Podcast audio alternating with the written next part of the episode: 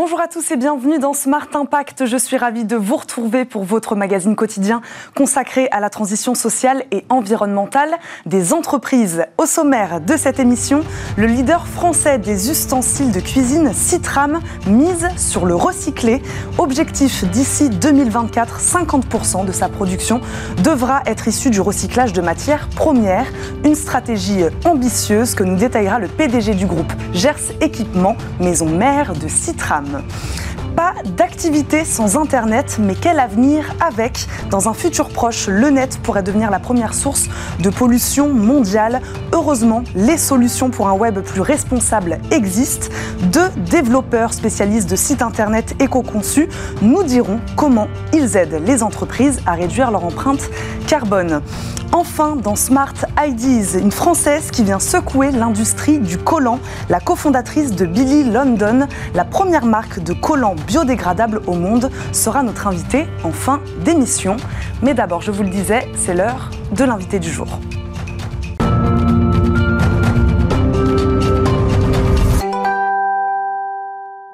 Notre premier invité nous accompagne en visioconférence, c'est Philippe Béguet, PDG de Gers Équipement. Bonjour. Bonjour Eva. Bonjour, merci de nous accompagner euh, aujourd'hui. Spécialiste des ustensiles de cuisine installé euh, à Mirande dans le Gers, vous prenez vous aussi depuis quelques mois le virage écologique, notamment celui des produits recyclés. Qu'est-ce qui a déclenché ce changement de cap chez Gers Équipement Est-ce que c'est la crise sanitaire, Philippe Béguet? Alors, c'est avant la crise sanitaire, il y a maintenant quelques années, on s'aperçoit qu'il y a une demande croissante des produits en matière recyclée. Et donc, euh, forcément, on s'y intéressé parce que c'est une prise de conscience collective. Et voilà maintenant trois ans qu'on a démarré en modifiant nos produits qui étaient en matière première primaire et de, pour les transformer en matière première recyclée. Pour, pour revenir sur la crise sanitaire, est-ce qu'elle vous a été plutôt favorable, vous, cette crise? Alors effectivement, hein, on a vécu quelques mois avec une, euh, une, hausse de la consommation, mais parce que les, les Français sont restés chez eux et, et euh, ont voulu euh, se remettre à cuisiner, à faire du fait maison. Donc on a ressenti un engouement. Et, et puis, à travers des études de consommation, on s'est aperçu que quasiment 90% des Français ont une appétence pour le recyclage. Et, ce qui est, euh, ce est d'autant plus puissant comme information, c'est que 80% des Français sont intéressés par des opérations recyclage euh, qu'ils pourraient trouver en magasin. Et donc, de fait, ils, recherchent des, produits en matière première recyclée sur tous les et, et, notamment sur les articles de cuisson que, que nous développons sur la marque Citram. Donc ce changement de cap, hein, c'est ce que vous nous dites, c'est aussi donc une demande du consommateur. Par quoi, alors expliquez-nous, passe cette nouvelle politique? De nouvelles matières premières, vous le disiez, mais aussi de la seconde main, je crois alors effectivement, euh, on, euh, donc comme je vous disais, on a 80% des Français qui veulent, qui sont intéressés pour recycler leurs produits de, de, cuisson. Euh, Comment ça marche Expliquez-nous le processus de recyclage. Alors, tout d'abord, une poêle, une casserole, le, consommateur ne sait pas forcément quoi en faire quand ce produit est en fin de vie. 63% l'amènent dans, euh, dans une déchetterie et, et 20% ne, le jettent dans leur ordure ménagère. Donc il y a une véritable demande pour euh, amener ce produit-là en fin de vie dans un bac de recyclage. Parce qu'il faut savoir que les produits, les poêles et casseroles en aluminium que vous avez, c'est une matière première qui est recyclage à l'infini. Donc quel dommage de ne pas la récupérer pour ensuite la remettre dans l'économie circulaire. Euh, donc c'est pour ça qu'on se force là maintenant depuis 2-3 ans à insister auprès des magasins alimentaires à avoir leur bac de recyclage pour que le consommateur puisse le ramener en magasin et qu'il puisse avoir une deuxième vie, une troisième vie et à l'infini. Donc logistiquement, le coût euh, est moindre en fait pour vous aussi, c'est-à-dire que c'est le magasin qui s'équipe lui de bacs de recyclage. Alors, euh, effectivement, hein, en termes de coût pour le magasin, c'est rien. Hein. c'est mettre un bac de recyclage où le consommateur va ramener sa cocotte, son tout, sa poêle. Et ensuite, il y a tout le travail logistique de ramener ce bac, de l'amener d'abord dans une usine de triage, puisque euh, les matières premières d'ustensiles de cuisson sont de plusieurs matières. Hein. il y a de l'aluminium, il y a de l'inox, il y a de l'acier. Donc, une fois que ce premier tri est fait, eh bien, les produits en aluminium vont dans une fonderie en aluminium où ils repartent dans un cycle de production, c'est-à-dire on fond le produit, on le filtre, on le nettoie, l'aluminium devient pur, comme l'inox devient pur, comme l'acier devient pur, et ensuite on le remet dans le circuit euh, habituel, mais pas simplement pour faire des poêles et des casseroles, pour faire d'autres produits en, inox ou en aluminium. Philippe Béguet, est-ce qu'il y a des produits que vous n'utiliserez plus à l'avenir et pourquoi? On parle beaucoup, euh, notamment pour les poêles, les poêles anti-adhésives, de ces polluants, euh, ces polluants éternels, on les appelle les PFAS. Est-ce que vous, il y a des produits aujourd'hui que vous êtes sûr de ne plus utiliser, notamment à cause de leur impact euh, sur l'environnement et sur la santé des consommateurs? Alors, et effectivement, hein, le législateur français a mis des règles de sécurité, d'hygiène en place, qui sont maintenant respecté par tous les acteurs de, production de poils. Donc maintenant, les poils avec un revêtement sont effectivement euh, se sont améliorés et sont, euh, on va dire, dans, dans, dans un univers sain et, hygiénique. Euh, par contre, c'est vrai que vous avez la possibilité d'utiliser des poils sans revêtement les grands chefs de renom vous diront qu'il faut utiliser des poils en inox sans revêtement et qui sont effectivement beaucoup plus pérennes dans le temps. C'est d'ailleurs pour ça que euh, quand on récupère des produits euh, destinés donc, à des opérations recyclage, quand on envoie ces produits dans les fonderies, elles sont nettoyées. Le revêtement, on le filtre, on l'enlève, et l'aluminium qui est réutilisé est un, euh, aluminium 100% recyclé et qui peut être réutilisé à l'infini. Philippe Béguet, de quelle manière ces nouvelles poêles, ces nouvelles casseroles, ces nouveaux ustensiles, donc avec ces nouvelles matières recyclées, de quelle manière sont-elles peut-être plus, durables, plus, performantes? Est-ce qu'elles vont durer plus dans le temps aussi? Alors, elles vont pas durer plus, euh, euh, plus dans le temps. C'est simplement euh, votre poêle, comme elle peut être recyclée à vie, on ne perd pas la matière première. Et ça, c'est un, voilà, c'est une, une obligation planétaire. Euh, aujourd'hui, nous n'avons plus besoin, pour fabriquer des poêles ou des fétous ou des casseroles, nous n'avons plus besoin d'aller creuser la matière primaire.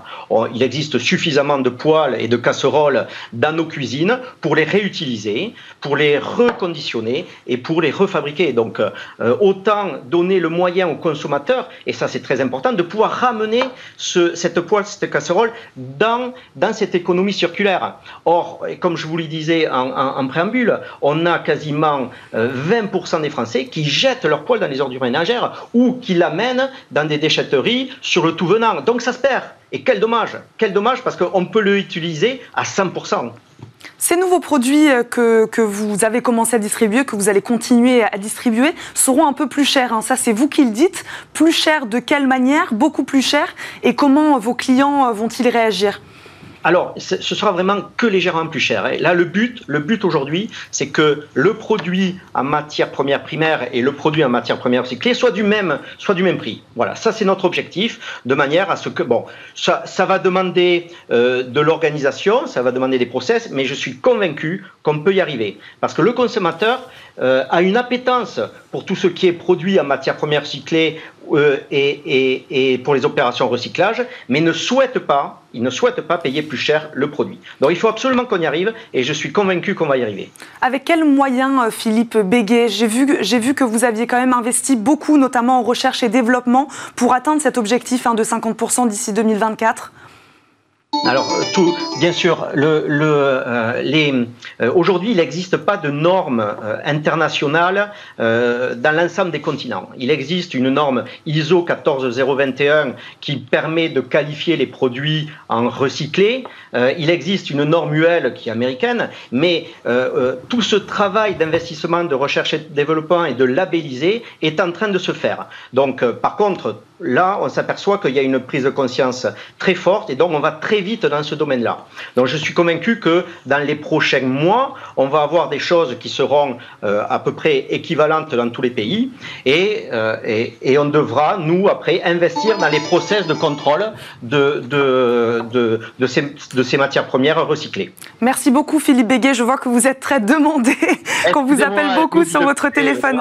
Merci beaucoup en tout cas de nous avoir accompagnés pour cette première partie d'émission. Je le rappelle, vous êtes donc PDG de Citram et de Gers Équipement. Merci à vous. C'est l'heure de notre débat. On parle Internet éco-responsable. Retrouvez le débat de Smart Impact avec Veolia.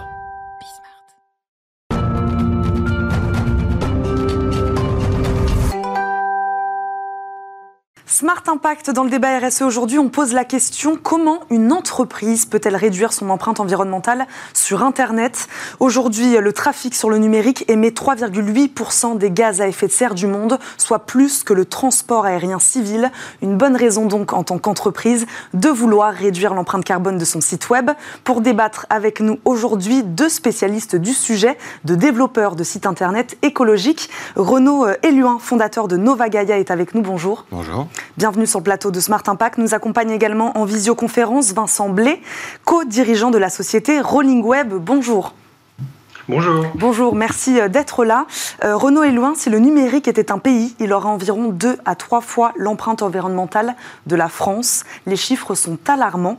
Quelle est la source principale de pollution d'un site Internet? Est-ce que c'est le nombre de clics? Expliquez-nous. Eh ben, c'est euh, l'obésité du site, c'est son poids, c'est euh, sa non-optimisation euh, pour envoyer les données aux clients, les, photos, le code. Il y a plein de choses qui font qu'un site devient trop gros et trop lourd à télécharger. Mais comment on en est arrivé là? Est-ce que c'est la surenchère d'outils technologiques, technologiques pardon, type cookies Comment on en est arrivé là? Euh, on en arrivé là parce qu'en fait, euh, dans les années 2000, on avait euh, des, modems qui allaient très lentement, donc on faisait attention à tout ce qu'on faisait. Et puis depuis, on a la DSL, la fibre, la 4G ou autre. Et puis bah, on s'est dit, bah, on y va quoi. C'est plus facile. on a envie d'avoir des beaux visuels, des, des, belles images qui sont plein pot sur, le, sur le site. Donc toutes ces choses-là fait que bah, on a alourdi tout. Vincent, Vincent est-ce que vous êtes d'accord avec ce mot que j'ai prononcé, peut-être de surenchère? Est-ce qu'on peut parler de surenchère aujourd'hui sur les sites internet, notamment euh, de gros euh, d'entreprises de, e-commerce? Alors oui, je suis complètement d'accord. Je pense qu'on, depuis quelques années, maintenant 10 ans, on a tendance à se reposer, euh, comme le, disait notre, partenaire, c'est que l'idée, c'est on se base sur des systèmes réseau qui vont de plus en plus vite, des machines qui sont de plus en plus performantes. Et euh, les développeurs ont eu tendance voilà, à oublier un petit peu euh, l'essentiel et à se dire ouais, on va proposer davantage de choses pour améliorer l'expérience client au détriment euh, de la rapidité et de la performance.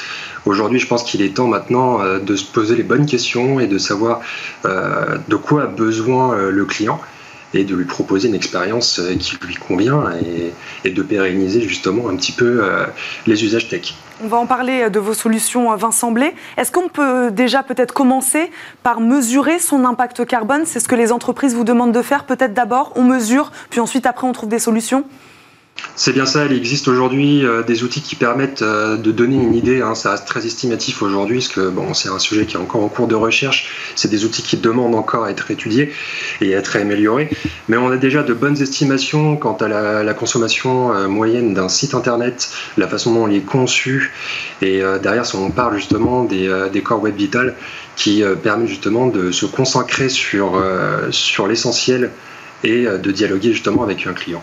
Renaud Eluin, il faut donc repenser complètement la conception d'un site internet classique. De quelle manière et avec quels outils? Qu'est-ce que vous proposez? Alors, avant de parler d'outils, je pense que c'est euh, se poser les questions au départ de est-ce qu'on a besoin de certaines fonctionnalités Donc c'est de challenger, euh, et c'est notre rôle, euh, de challenger le client en lui demandant mais est-ce que tu as vraiment envie d'inscrire tes gens à une newsletter si tu n'es pas en capacité de rédiger une newsletter toutes les semaines Donc ça ne sert à rien de le faire. on dit que la fonctionnalité qui, a le moins d'impact, ben, c'est celle qui n'existe pas. Donc on l'enlève. Et ce qui permet de réduire les coûts de fabrication des sites, de réduire l'impact bah, euh, c'est vertueux pour tout le monde. Quoi.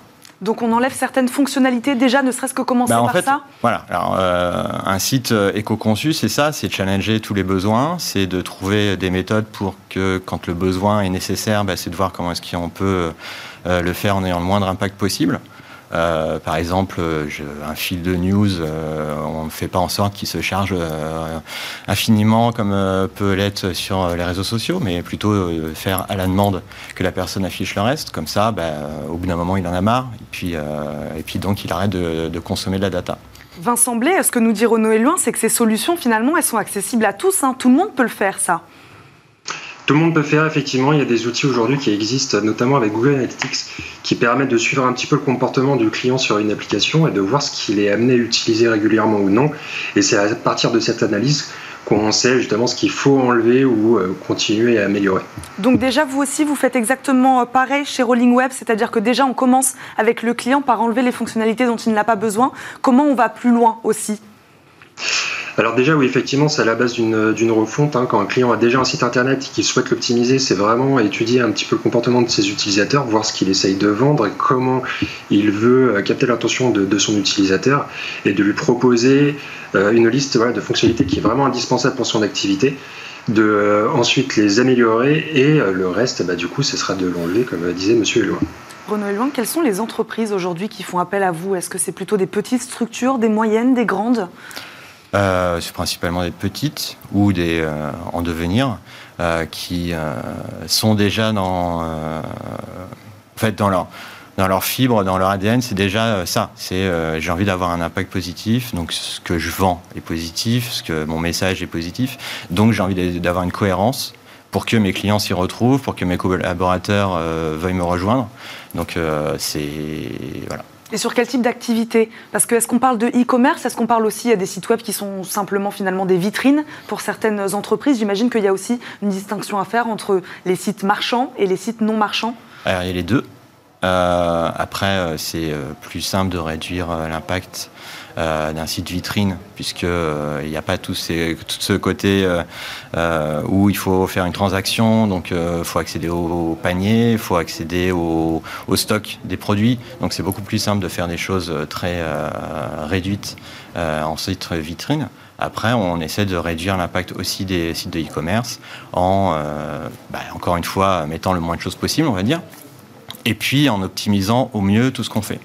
Vincent, euh, Vincent Blé, après avoir trouvé donc une solution pour l'entreprise pour rendre son site internet plus euh, responsable, plus écologique, est-ce qu'on mesure là aussi l'impact pour que l'entreprise puisse, derrière communiquer hein, justement sur cet impact carbone? Oui, effectivement, pour une entreprise, il faut euh, se dire que voilà, utiliser l'informatique sans faire un peu attention à ce qu'on fait, ça ne rend pas forcément service au développement de l'entreprise, parce que ça augmente déjà d'une part les coûts euh, d'exploitation liés euh, aux technologies. Donc maintenant, on est là ici pour essayer de dire aux entreprises qu'il faut vraiment étudier le besoin utilisateur. Et comme disait Monsieur Elluin, le problème souvent c'est les sites e-commerce. Maintenant, il faut savoir aussi qu'on essaie de capter l'intention du client pour qu'il puisse euh, procéder à l'achat. Et là, en fait, il convient justement d'optimiser le tunnel d'achat pour, pour enlever le maximum de choses et justement euh, garder son attention sur le paiement. Donc il existe tout un tas de solutions en fait euh, au niveau de l'éco-responsabilité sur Internet qui rend service à l'entreprise et qui lui permet d'être plus performante et de générer plus de chiffres. Vincent Blé, oui, c'est ça. Est-ce qu'on peut élargir peut-être quels sont les avantages à avoir aujourd'hui un site éco-conçu, pardon, au-delà donc de l'impact de l'impact carbone? C'est un site plus performant aussi c'est déjà un site plus performant, donc euh, ça sert aussi l'image de marque de l'entreprise, ça lui permet de communiquer euh, sur une dimension RSE qui devient de plus en plus importante, donc pas seulement au niveau euh, de l'écologie, mais aussi du respect de l'utilisateur, parce que dans le respect de l'utilisateur, on prend en compte aussi l'attention qu'on capte. Et l'idée, c'est de lui dire, bon voilà, on va moins capter votre attention, par contre, on va qualifier votre expérience. Donc ça lui permettra justement de revenir, de fidéliser cette clientèle. C'est ça, Renaud Eluin. Euh, pourquoi un site plus responsable serait-il finalement plus performant? Euh, Déjà parce que, euh, bah, comme Google est bien fait, il mesure l'impact des sites et sa performance, mais en fait, on est sur les mêmes instruments de mesure. Donc, un site qui est éco-conçu, bah, forcément, il est mieux noté par Google, donc il remonte plus dans les résultats de recherche. Donc, c'est c'est gagnant pour l'entreprise. Euh, et faire en sorte que ces, sites soient éco-conçus, réactifs. L'utilisateur, quand il fait son acte, se balade dans le site, eh ben, ça va plus vite, c'est euh, instantané quasiment. Donc euh, c'est tout bénéf aussi pour l'utilisateur. c'est gagnant-gagnant. De quelle manière sensibilisez-vous les collaborateurs aussi à votre démarche? J'imagine que c'est peut-être le dirigeant qui fait appel à vous pour, euh, pour refonder son, son site Internet. Comment on, on inclut les collaborateurs dans cette démarche aussi? Alors encore une fois, c'est beaucoup des petites structures qui s'adressent à moi, donc euh, parfois ils n'ont pas de collaborateurs. Euh, après, souvent c'est euh, dans l'ADN de la boîte, ils sont tous. C'était déjà dans l'ADN de, de l'entreprise. souvent, quand les gens viennent vous voir pour avoir un site éco-conçu, c'est que ça fait partie de leur démarche et c'est global. après, quand parce que je fais pas que ça, il y a des entreprises qui viennent pas par ce biais-là, euh, et ben on les sensibilise, on leur explique, on leur parle de l'impact, de, bah, de les, problèmes écologiques que ça peut avoir, euh, le problème de ressources qui s'amenuisent, voilà. Merci beaucoup d'avoir euh, été avec nous aujourd'hui, Renaud Eloin et Vincent Blé. Merci beaucoup de nous avoir accompagnés et d'avoir euh, débattu avec nous sur le plateau de Smart Impact. On termine comme chaque jour cette émission par la bonne idée du jour. Smart Ideas avec BNP Paribas. Découvrez des entreprises à impact positif.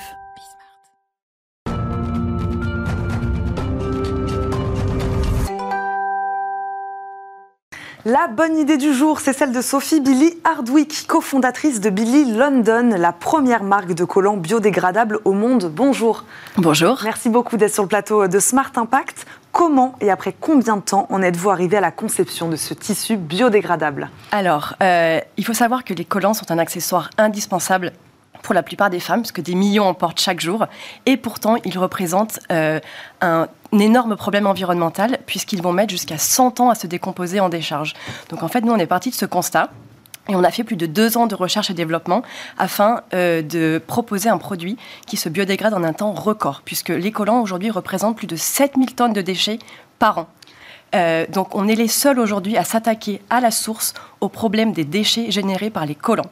Donc euh, après ces deux ans de recherche et développement, une dizaine de prototypes, on a enfin réussi euh, ce produit magique qui se décompose en il se biodégrade en un temps record de 5 ans, ce qui est donc 20 fois plus rapidement. Donc on passe de 100 ans à 5 ans Tout à fait, 20 fois plus rapidement que les collants traditionnels. Et en plus, euh, lors du processus de biodégradation, ils vont euh, se transformer en biomasse et biogaz. Ils vont donc créer des énergies renouvelables, ce qui veut dire qu'ils s'inscrivent dans la démarche vers une économie circulaire.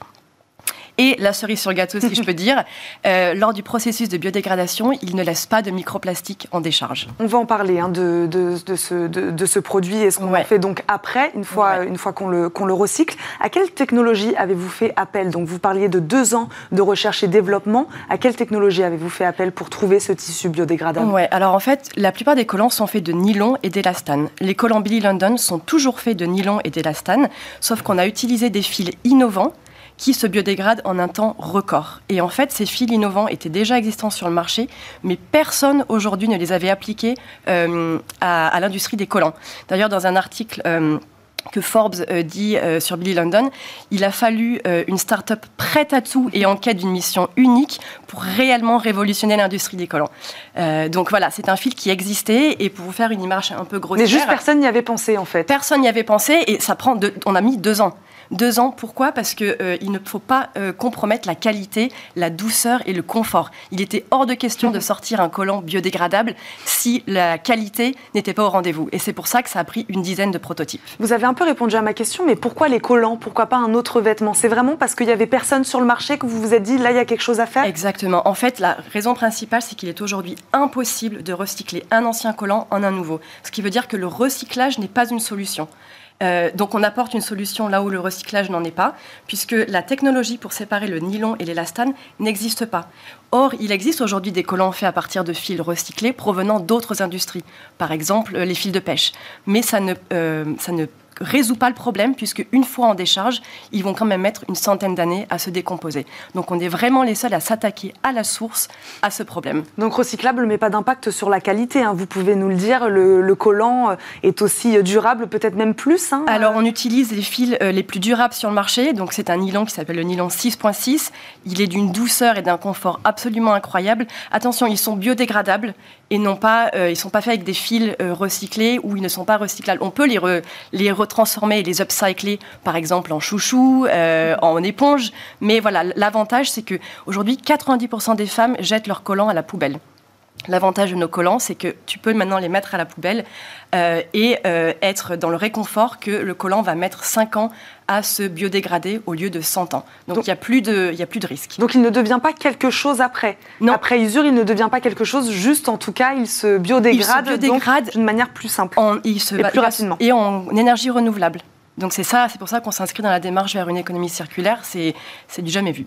Dans quelle fourchette de prix distribuez-vous vos produits? Parce que forcément, si vous faites appel à une technologie, voilà, on imagine que c'est peut-être un peu plus cher que des collants, euh, voilà, euh, lambda. Oui.